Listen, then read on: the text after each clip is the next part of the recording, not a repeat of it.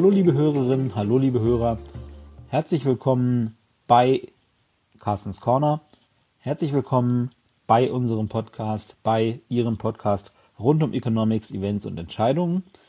Mein Name ist Sebastian Franke und bei mir in virtueller Form natürlich leider nur ist meine Kollegin Inga Fechner. Hallo Inga. Hallo Sebastian. Inga, im aktuellen Zeitgeschehen gibt es natürlich ein Thema, auf das wir alle so ein bisschen schauen. Also wenn ich jetzt Corona und generell die Entwicklung der Pandemie mal außen vor lasse, das ist ja ein Thema, das äh, uns jetzt schon seit gut anderthalb Jahren bewegt oder etwas länger schon. Aber ein Thema, das äh, für, die, für die zukünftige Ausrichtung des Landes natürlich auch wichtig ist, das sind aktuell die Koalitionsgespräche zwischen SPD, Grünen und FDP. Was hört man denn da so? Gibt es da Schwerpunkte, die wir schon absehen können, die für uns aus ökonomischer Sicht auch wichtig sind? Ja, also das äh, Sondierungspapier, was es ja bis dato gibt, ähm, das liest sich äh, geradezu wie ein Manifest der Innovationsliebhaber. Denn da werden auf den zwölf Seiten ähm, Investitionen in Digitalisierung, Bildung, Forschung, Infrastruktur und auch in den Klimawandel versprochen. Und äh, spannend für uns natürlich ist, dass das Wort digital ganze 22 Mal vorkommt, genauso oft wie Klima. Also hier soll wirklich ein richtiger Schwerpunkt auf Digitalisierung gesetzt werden, wenn es denn so weit kommt, dass äh, diese schöne Ampel denn überhaupt zustande kommt. Ja, hoffen wir doch mal, dass es bei digital oder auch bei anderen Schlagwörtern eben nicht nur bei den Schlagwörtern bleibt, nicht nur bei dem ja, manche sagen Buzzword-Bingo, andere haben noch ein etwas unfreundlicheres Wort dafür, äh, nicht dabei bleibt, sondern dass eben auch tatsächlich was passiert in der Richtung. An dem Thema Innovation können wir uns natürlich auch ganz gut festhalten, denn da hast du uns heute was Spannendes mitgebracht, nämlich den mittlerweile schon sechsten ING Innovationsindex. Du und unsere Kollegin Franziska, die heute leider, aber natürlich wohlverdient im Urlaub ist, und Carsten, unser Chefvolkswirt, Ihr habt euch die 16 Bundesländer angeschaut, habt verschiedene Aspekte untersucht und bewertet, die aus eurer Sicht die Innovationskraft eines, eines Bundeslandes wesentlich bestimmen und habt dann daraus ein Ranking gebaut. Und äh, auf dieses Ranking und auf die Aspekte dieses Innovationsindex wollen wir heute mal ein bisschen schauen. Äh, die wichtigste Frage gleich mal vorab, auf welchem Platz ist denn meine Heimat Niedersachsen gelandet? Äh, Niedersachsen, oh, da muss ich jetzt einmal kurz in unser Ranking gucken.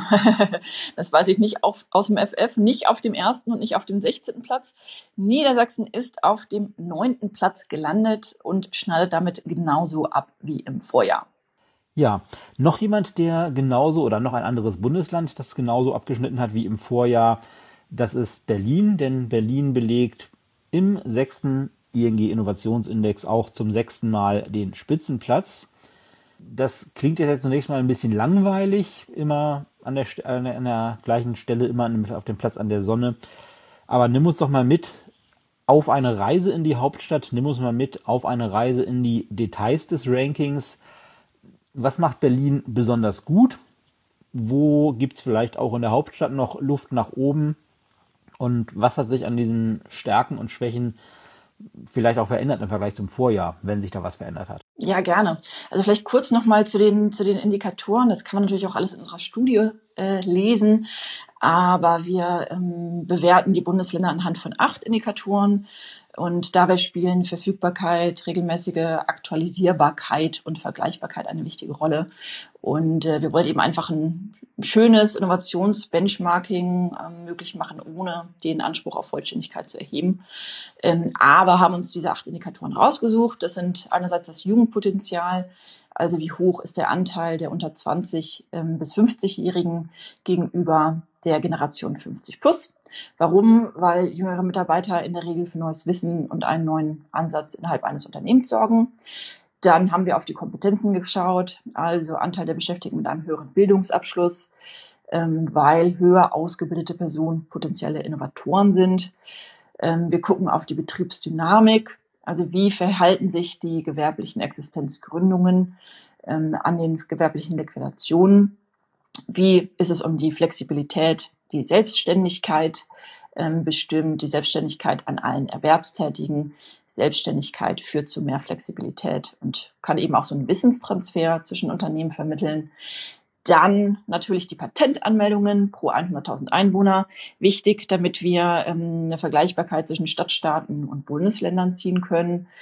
Ähm, dann Innovation natürlich. Wie ist die Beschäftigung im Hochtechnologie, äh, Hochtechnologiesektor im wissensintensiven Bereich? Ähm, wie ist die Verfügbarkeit von schnellem Internet, in dem Fall Glasfaser? Und wie verhält es sich mit der Start-up-Szene? Ähm, bei uns definiert als Start-ups und innovative Unternehmen mit unter 1000 Beschäftigten. Also das einmal kurz zu unseren acht Indikatoren. Wie gesagt, äh, gerne auch in der Studie direkt nachlesen. Und ja, du hast es schon angesprochen, Sebastian. Äh, Vorjahressieger bzw. sechster Sieger in Folge ist die Hauptstadt, ist Berlin. Warum? Berlin hat eine wahnsinnig starke Gründerszene ähm, nirgendwo sind so viele Startups vertreten wie in der Hauptstadt.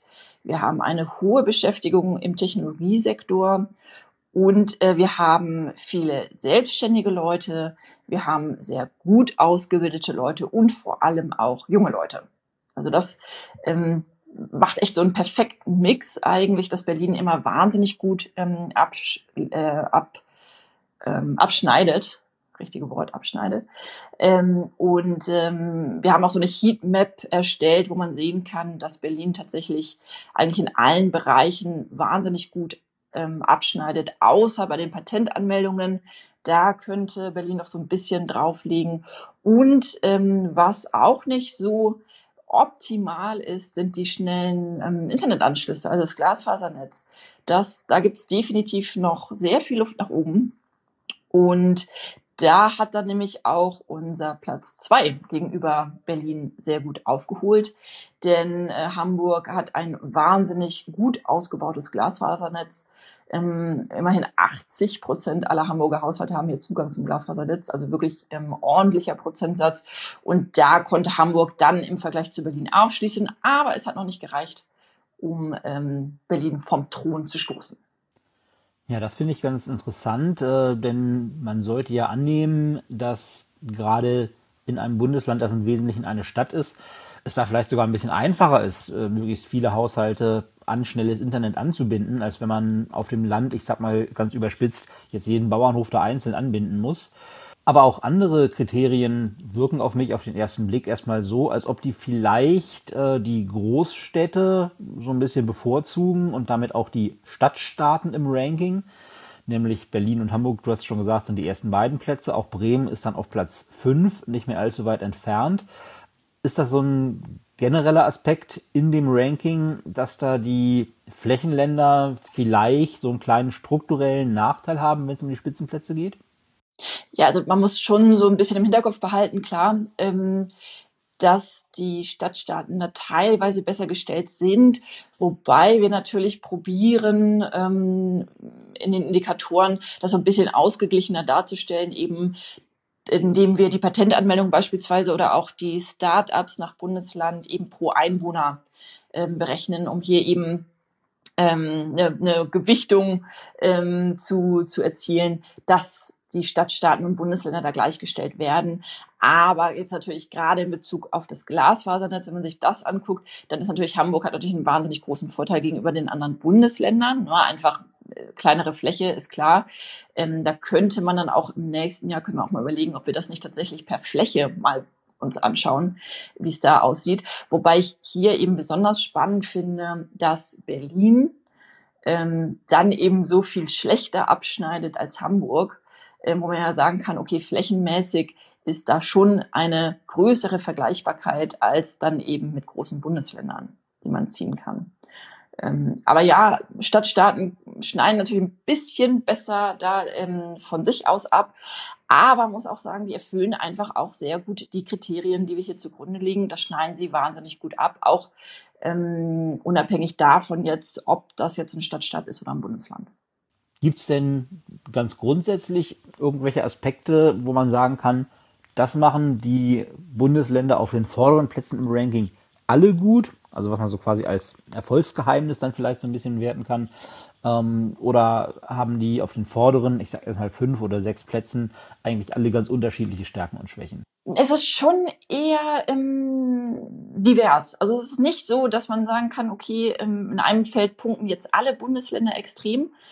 Ähm, das, man sieht schon, dass die, dass die Bundesländer, Stadtstaaten, die auf den vorderen Plätzen liegen, eigentlich auch in allen Kategorien wirklich gut abschneiden. Ähm, und da gibt es auch so ein bisschen Unterschiede. Also wie, wie, gesagt, Berlin beispielsweise bei den Patentanmeldungen schneidet nicht ganz so gut ab. Dafür Bayern und Baden-Württemberg wahnsinnig stark, was die ähm, Patentanmeldungen angeht. Ähm, alle vier vorderen Plätze haben dafür eine gute Beschäftigung im Hightech-Sektor. Ähm, da sind dann auf den hinteren Plätzen, ist das wirklich alles eher so im roten Bereich. Und was wirklich so eine schöne Farbskala auch ergibt, ist einfach das Jugendpotenzial, also der Demografieaspekt. Ne? Also das, das sehen wir wirklich die ähm, Bundesländer, die gut abschneiden, haben sehr viel, ähm, also sehr, sehr viel höheren Anteil an jungen Leuten als dann die Bundesländer, gerade hier die östlichen Bundesländer, ähm, die doch bei der Demografie wo, wo klar der Anteil an älteren Leuten ähm, stark überwiegt. Also das, da sieht man wirklich, das ist so ein richtiger Nachteil, könnte man sagen. Ne? Dass das, ähm, wenn man da besser, also mehr junge Leute haben würde, dann würde man auch stärker abschneiden, wobei unser Index ist nicht gewichtet. Das heißt, wir werten auch wirklich alle Kategorien ähm, gleichwertig. Und ähm, ja, da, da könnte man natürlich auch gucken, okay, könnte man da nicht ein bisschen eine Gewichtung ähm, zugrunde liegen. Aber wir sagen, eigentlich finden wir alle Aspekte relevant und auch gleichwertig relevant, damit man eben so diese schöne Summe ähm, der Aspekte eben für dieses Benchmarking mit einbezieht. Aber ja, also deswegen eigentlich schön, schönes, diverses Bild. Ähm, ich kann auch wirklich empfehlen, dass man sich diese, diese schöne Heatmap einmal anguckt, weil man dann auch wirklich auf den ersten Blick sieht, wo die ähm, Schwächen sind, wo die Stärken sind. Ja, Jugendpotenzial hast du angesprochen. Das ist natürlich auch wieder ein Punkt, wo man strukturell sagen kann, dass da vielleicht die Stadtstaaten so ein bisschen äh, einfach besser aufgestellt sind, weil natürlich Großstädte tatsächlich den Zuzug junger Menschen ja, ja anziehen. Das ist ein Klischee, aber es trifft halt einfach zu. Schauen wir noch mal ans andere Ende des Rankings. Äh, Gibt es da Gemeinsamkeiten? Also Jugendpotenzial hast du schon angesprochen. Das geht quasi von ganz oben grün nach ganz unten rot eigentlich durch. Aber gibt es äh, im unteren Bereich des Rankings vielleicht irgendwelche Lichtblicke, also den einen oder anderen grünen oder zumindest gelben Tupfern eurer Heatmap auch am unteren Ende des Rankings?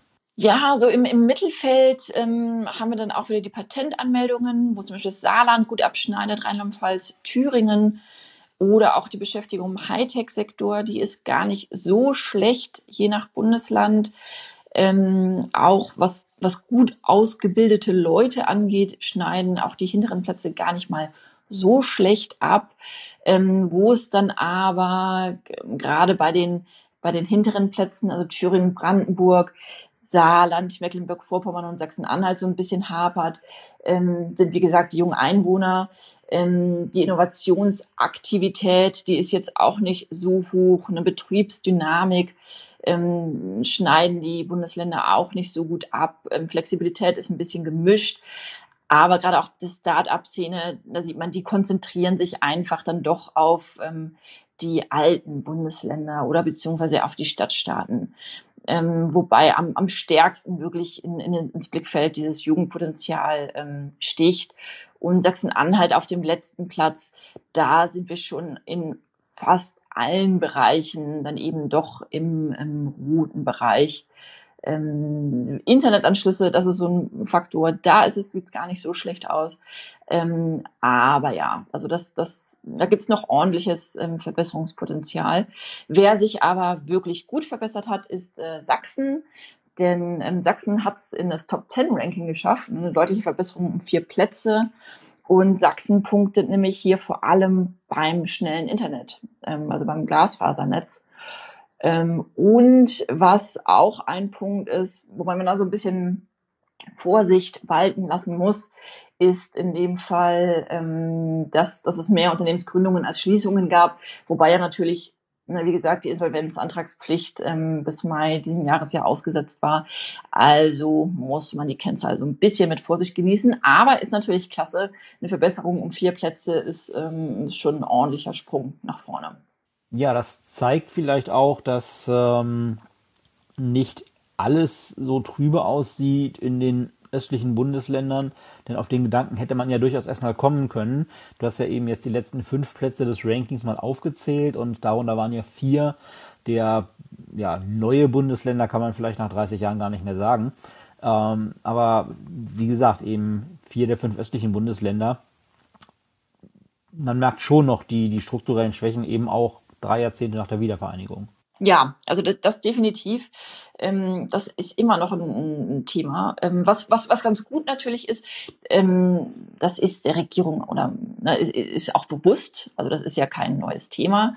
Ähm, und es gibt da natürlich aber auch Mittel und Wege, dass man diese Angleichung fördern möchte. Ne? Es gibt beispielsweise den EU Recovery Fund, ähm, Fonds der Europäischen Union, ähm, wo, wo hier EU-Gelder zur Verfügung gestellt werden dass ähm, strukturell schwache Länder stärker gefördert werden.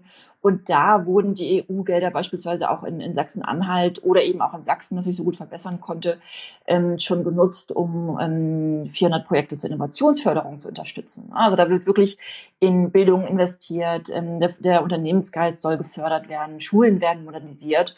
Und ähm, diese Investitionen tragen in der Regel natürlich nicht sofort Früchte, ähm, aber wir sehen schon einige Verbesserungen und erwarten auch, dass sich das in den nächsten Jahren dann natürlich auch in unserem Index niederschlagen ähm, dürfte, eben weil einfach hier Forschung, Innovation, Wissenschaft gefördert werden, die Bundesländer das auch wirklich ähm, wissen, auf dem Schirm haben, dass äh, man diese Strukturschwächen eben angehen muss. Und es gab auch, wie gesagt, in den letzten Jahren doch auch deutliche Verbesserungen, die sich, wie gesagt, nicht immer direkt dann in so einem Index niederschlagen, aber gerade auch in Einzelkategorien, nämlich beispielsweise in Sachsen-Anhalt, ähm, dann doch zeigen, weil dann auch die Beschäftigung im Hightech-Sektor sich beispielsweise verbessert hat oder auch eben die Flexibilität im Vergleich zum Vorjahr.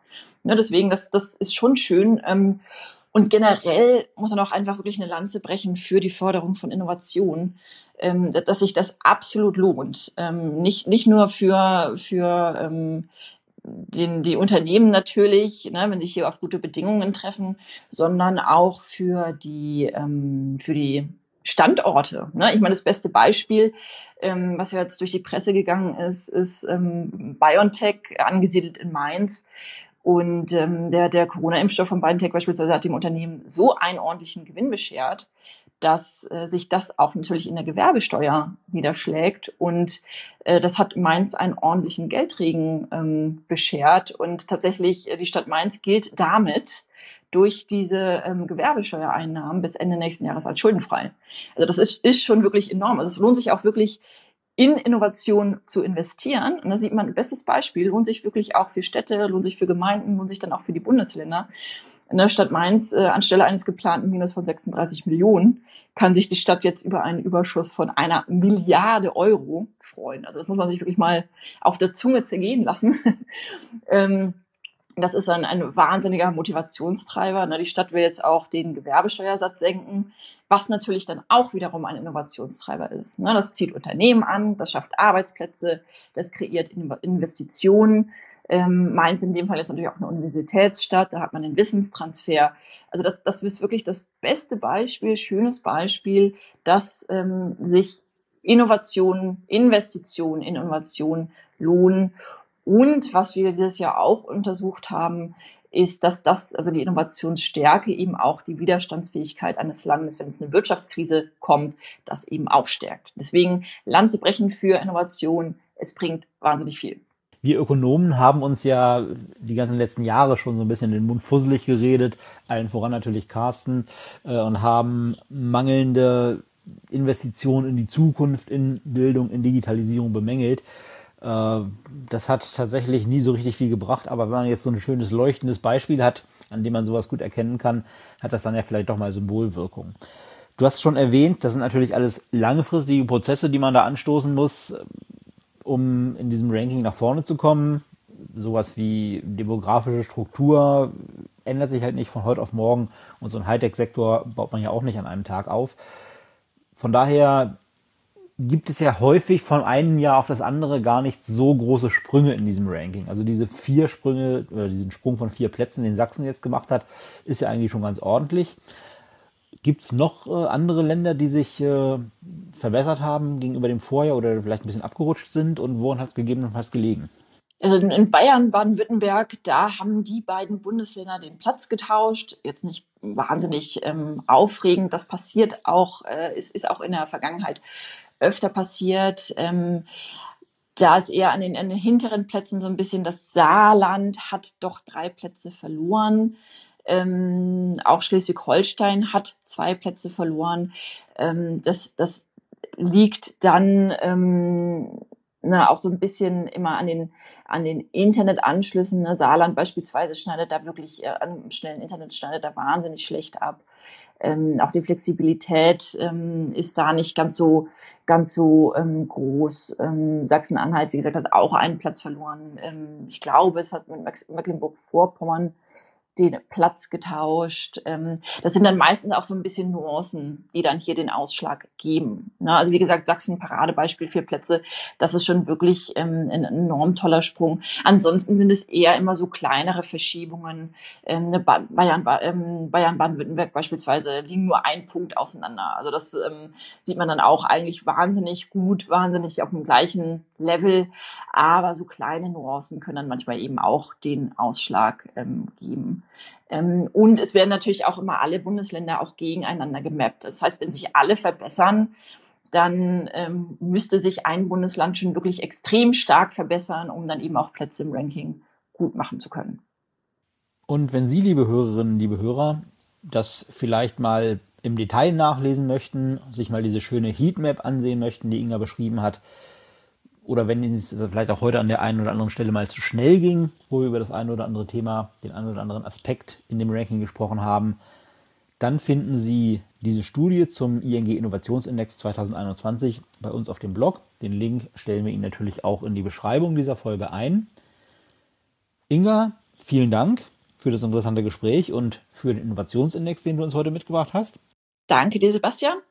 Liebe Hörerinnen, liebe Hörer, auch Ihnen natürlich vielen Dank für die Zeit, für die Aufmerksamkeit, die Sie uns wieder geschenkt haben. Wie immer gilt, lassen Sie uns gerne wissen, was Ihnen bei uns gefällt oder was Ihnen vielleicht auch mal nicht so gut gefallen hat. Wenn Sie Themenvorschläge haben, wenn Sie Kritik haben oder sonstige Anregungen, immer her damit. Wir freuen uns von Ihnen zu hören. Hinterlassen Sie uns auch gerne Bewertungen auf den Plattformen, auf denen Sie uns hören. Und dann bleibt mir nur noch zu sagen, machen Sie es gut, bleiben Sie uns gewogen und vor allem bleiben Sie gesund. Tschüss.